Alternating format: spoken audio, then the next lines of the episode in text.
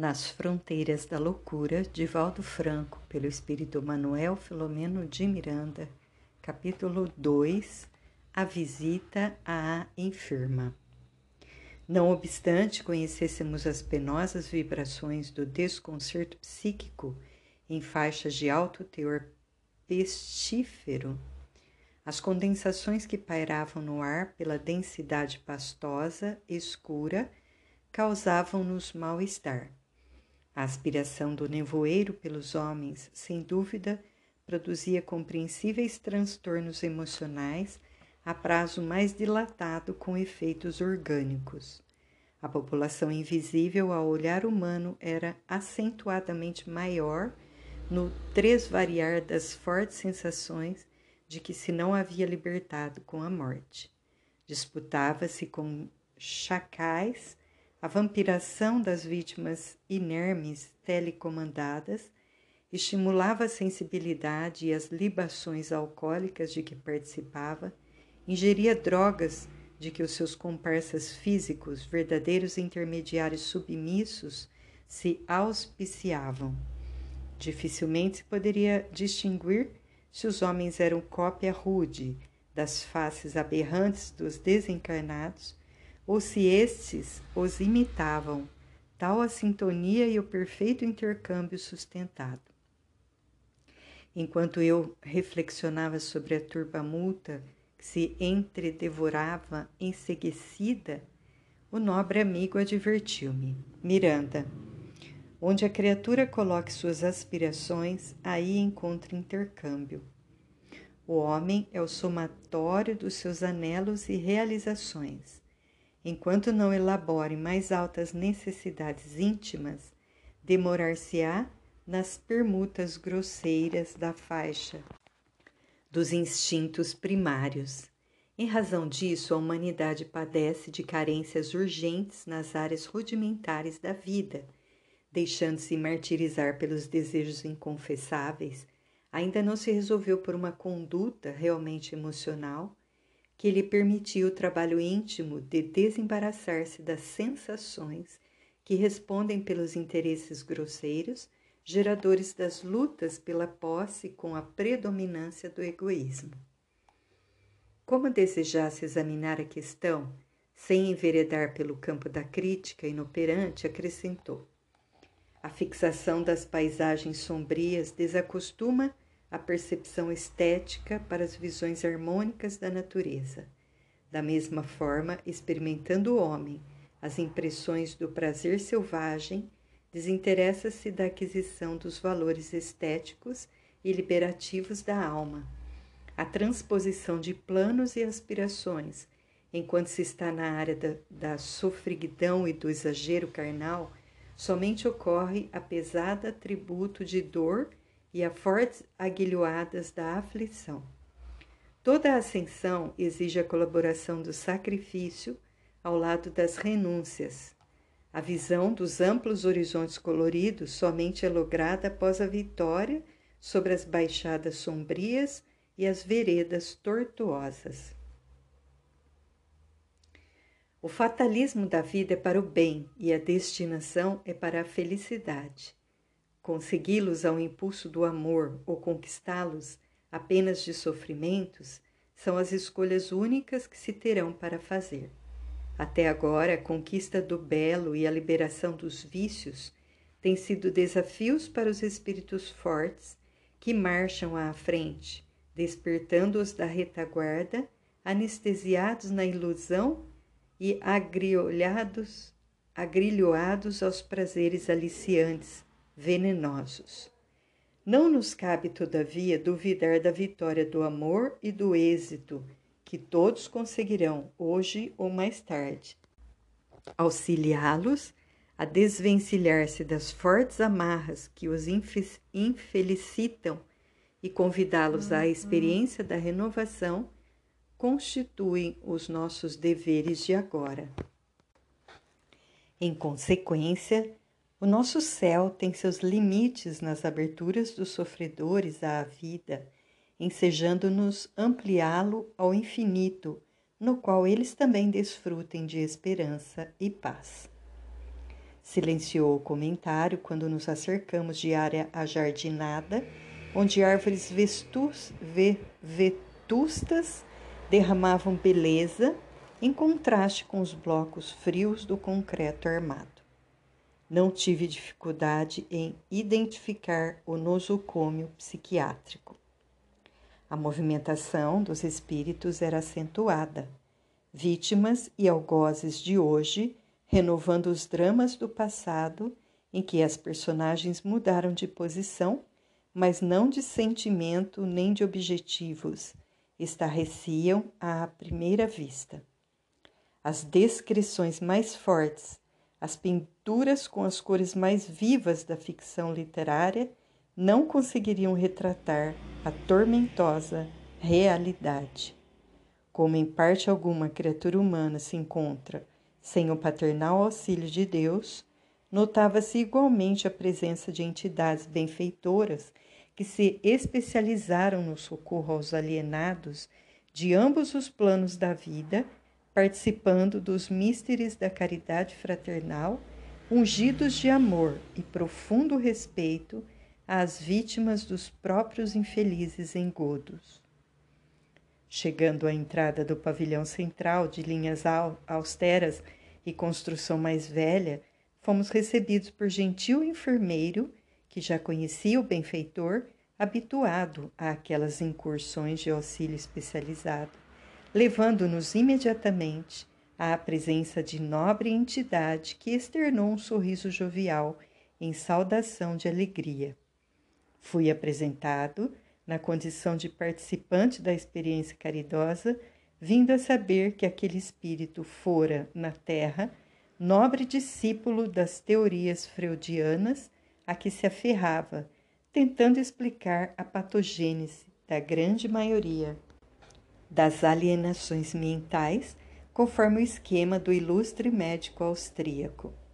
Ignorando ou esforçando-se por desconsiderar a problemática da imortalidade da alma, foi, no entanto, excelente trabalhador da saúde mental naquela mesma cidade.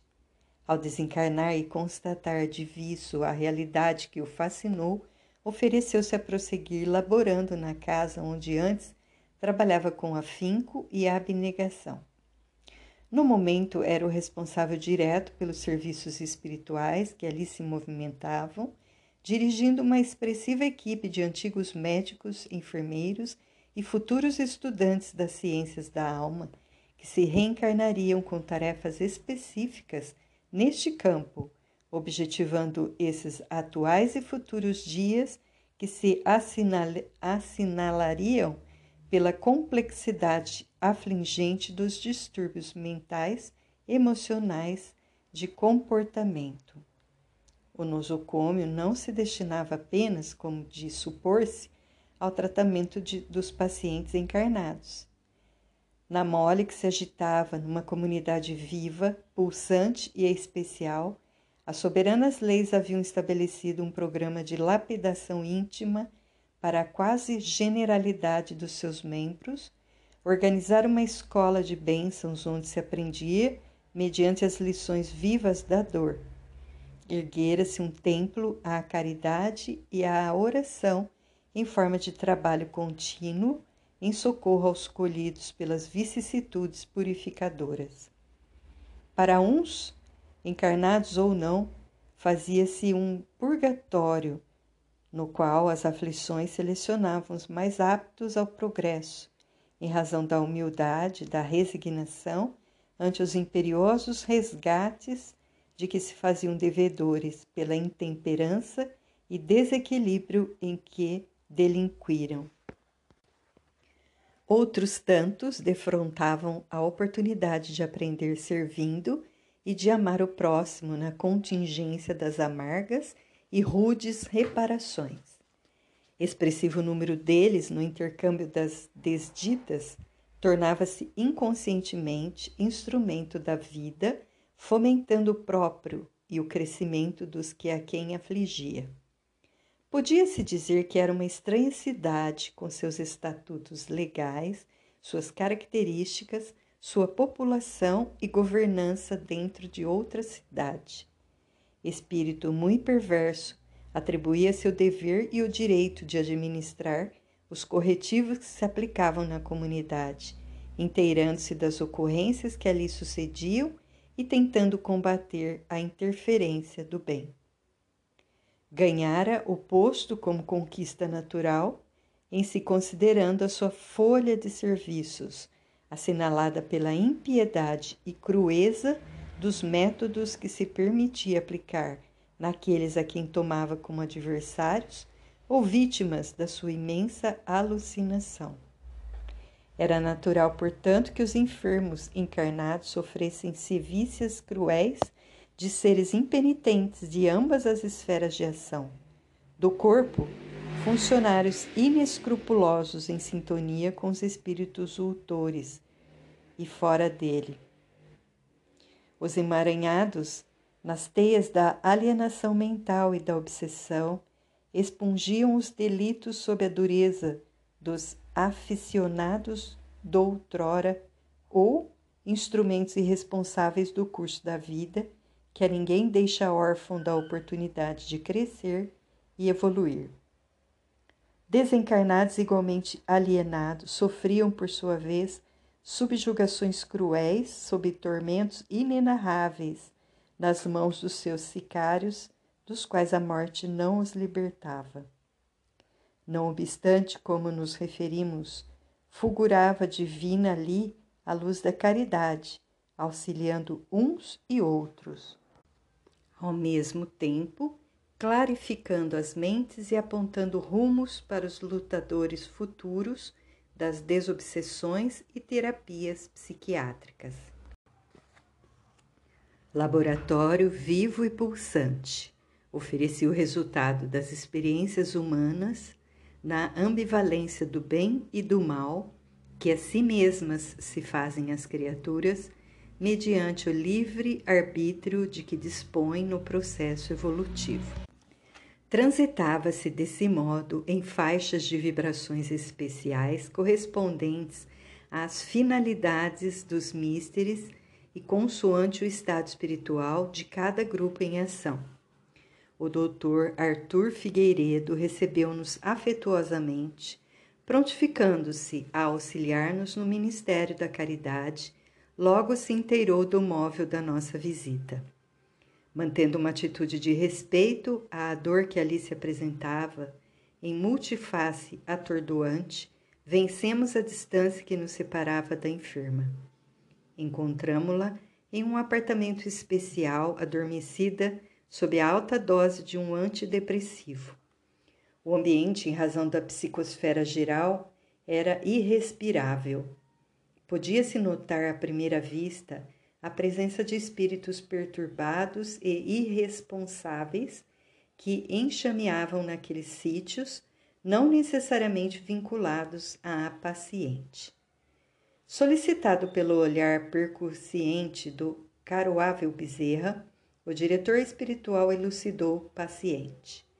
Trata-se de jovem senhora de 25 anos, vitimada pela irresponsabilidade moral apesar de haver renascido por intermédio de abnegada genitora que se comprometeu a ampará-la no cometimento atual, quando deveria elevar-se pelo amor e pela abnegação, ela preferiu derrapar, invigilante, assumindo mais graves compromissos negativos. Após uma breve pausa, acentuou: Nenhuma censura de nossa parte. A falta de visão a respeito da vida como um todo harmonioso responde por muitas insânias a que se entregam os homens. Quando se compreenda que o corpo é efeito e não causa da vida, no qual se estabelecem as bases da elevação, quando se conscientizem os seres de que o berço é porta que se descerra para o corpo quanto o túmulo é que se fecha, sem que ninguém entre ou saia da vida. Quando se estabeleçam metas que transponham os limites de uma breve existência corporal, será diversa a atitude a assumir-se ante as ocorrências e circunstâncias do dia a dia. Somente a visão reencarnacionista responde pela forma de uma perfeita integração do espírito no processo da ascensão. Nossa irmã Julinda é uma prova disso. O seu drama atual tem raízes muito profundas que se encontram fixadas nas existências passadas. Sintetizando a amnésia da enferma, esclareceu o prestativo. Do ponto de vista psiquiátrico, ela fez um quadro de psicose maníaco-depressiva que se apresenta com gravidade crescente. Da euforia inicial passou à depressão angustiante, armando um esquema de autodestruição. Inicialmente foram-lhe aplicados os recursos da balneoterapia, buscando-se produzir uma melhor circulação sanguínea periférica através das duchas rápidas, ligeiramente tépidas. Logo após foram aplicados opiáceos e agora se associam os derivados barbitúricos e eletrochoque, sem resultados favoráveis mais expressivos. Graças aos recursos financeiros de que dispõe, é possível mantê-la isolada sob regular assistência. Ao lado desses, o concurso moral da mãezinha e o devotamento do esposo têm-lhe sido de grandes benefícios, evitando-se males maiores. No entanto, Bezerra acercou-se da paciente e, após um exame mais acurado, expôs. É lamentável que persista a distância entre a terapia psiquiátrica e a psicoterapêutica espiritual. No caso em tela, tem redundado infrutíferos, se não perniciosos, os tratamentos à base dos derivados de barbitúricos quanto do eletrochoque. Do ponto de vista psiquiátrico, discute-se que a PMD quanto à esquizofrenia são uma psicose endógena, cuja causa se encontra nos genes, transmitida hereditariamente de uma para outra geração, sendo em consequência uma fatalidade inditosa e irremissível para os descendentes de portadores da mesma enfermidade, especialmente nas vítimas da chamada convergência hereditária. Afirma-se, dentro dessa colocação, que o desvio patológico exagerado da forma de ser cicloide, somada a uma formação física pícnica, no qual estão presentes as forças predominantes das glândulas viscerais encarregadas da determinação do humor, faz-se responsável pelo quadro da psicose maníaco-depressiva. É exatamente, dizem essa constituição cicloide que oferece os meios próprios para a irrupção da psicose maníaco-depressiva, tornando-se dessa forma o indutor hereditário. Asseveram outros estudiosos que a PMD resulta das alterações endócrinas, particularmente nos quadros das manias e melancolias. Ainda diversos psiquiatras acreditam como fatores predominantes as variações do quimismo orgânico. São relevantes também as contribuições psicológicas que procuram as causas desta alienação na prevalência das reações do êxito e do insucesso e ao amparo do conceito psicanalítico, os traumatismos morais já constatados antes responderiam pelos choques impostos ao narcisismo de cada um, facultando o eclodir da distonia.